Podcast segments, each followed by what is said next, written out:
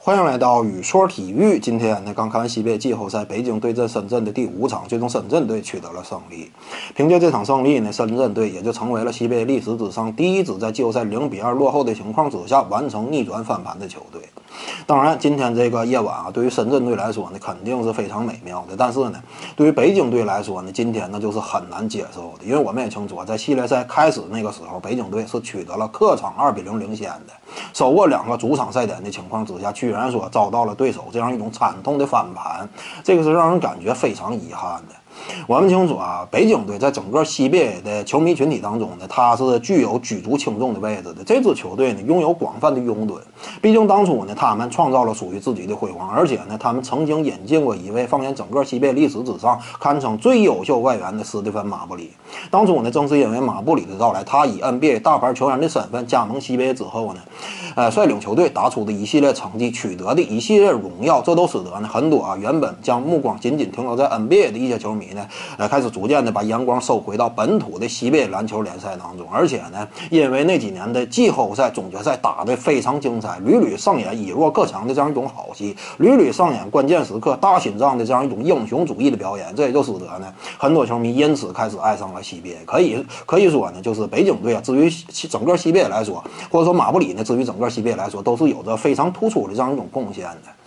当初那个时代呢，可以说是北京队最好的时代。呃，虽然说本赛季呢，就是北京队啊，整体这个综合实力来讲，它是依旧具备争冠的实力的。只不过呢，它相比于广东、辽宁以及新疆等等其他那些具备争冠实力的球队来说呢，它的整个实力等级呢要稍弱那么一些。但即便如此呢，它也是拥有竞争力的。毕竟在季后赛当中嘛，像北京这么一支防守非常顽强的球队，这么一支充满季后赛经验的球队，那还是有一些发生意外的可能。只不过呢，我们发现啊，这支球队呢，居然说倒在了深圳队的脚下，这个是让人感觉比较难以接受。因为如果说你是倒在了其他那三支主流争冠队伍的脚下的话，那么这个是尚有有情可原的。但是呢，居然说这个马这个北京队啊，他就是输给了深圳队。那么要究其原因呢，这场比赛整个过程我们也看到了。当开局那会儿呢，北京队他的整个防守策略啊，呃，面对对方小外援打挡拆的情况之下，采取大掩误以及夹击呢，是很好的掐住了深圳队两位小外援的火力的。但是呢，到了下半场之后，当两支球队更开始更多的进入到一对一的攻坚比拼当中的时候，这会儿呢，我们发现啊，深圳队无论是拜克斯还是这个呃另外一位小外，他俩基本上自己这样一种火力都是能够维持住的，在赛场之上通过。自己这样一种攻坚能力，率领球队握住了领先优势。而相比之下呢，就个北京队啊，正如同我们在这个季后赛开始之前对北京队各种这个强弱点进行分析的那样，这支球队所欠缺的是什么？就是关键时刻一锤定音的这样一种能力。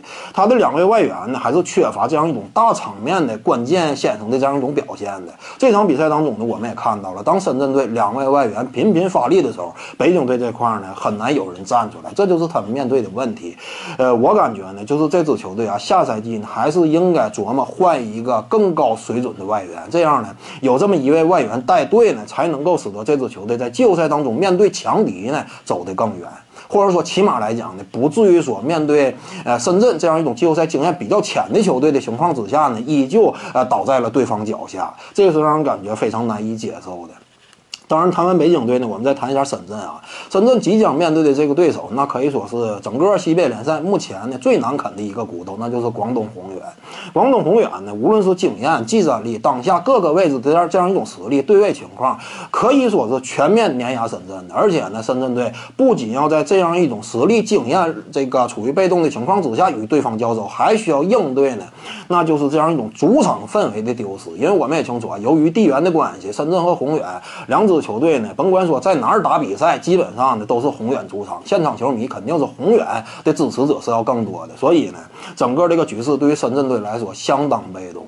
我感觉呢，这组系列赛啊，深圳队能赢下一场的话，这个对于这支球队，呃，明年的发展呢，那都是有好处的。对于这支球队整个经验的积累，那都是一种非常宝贵的收获。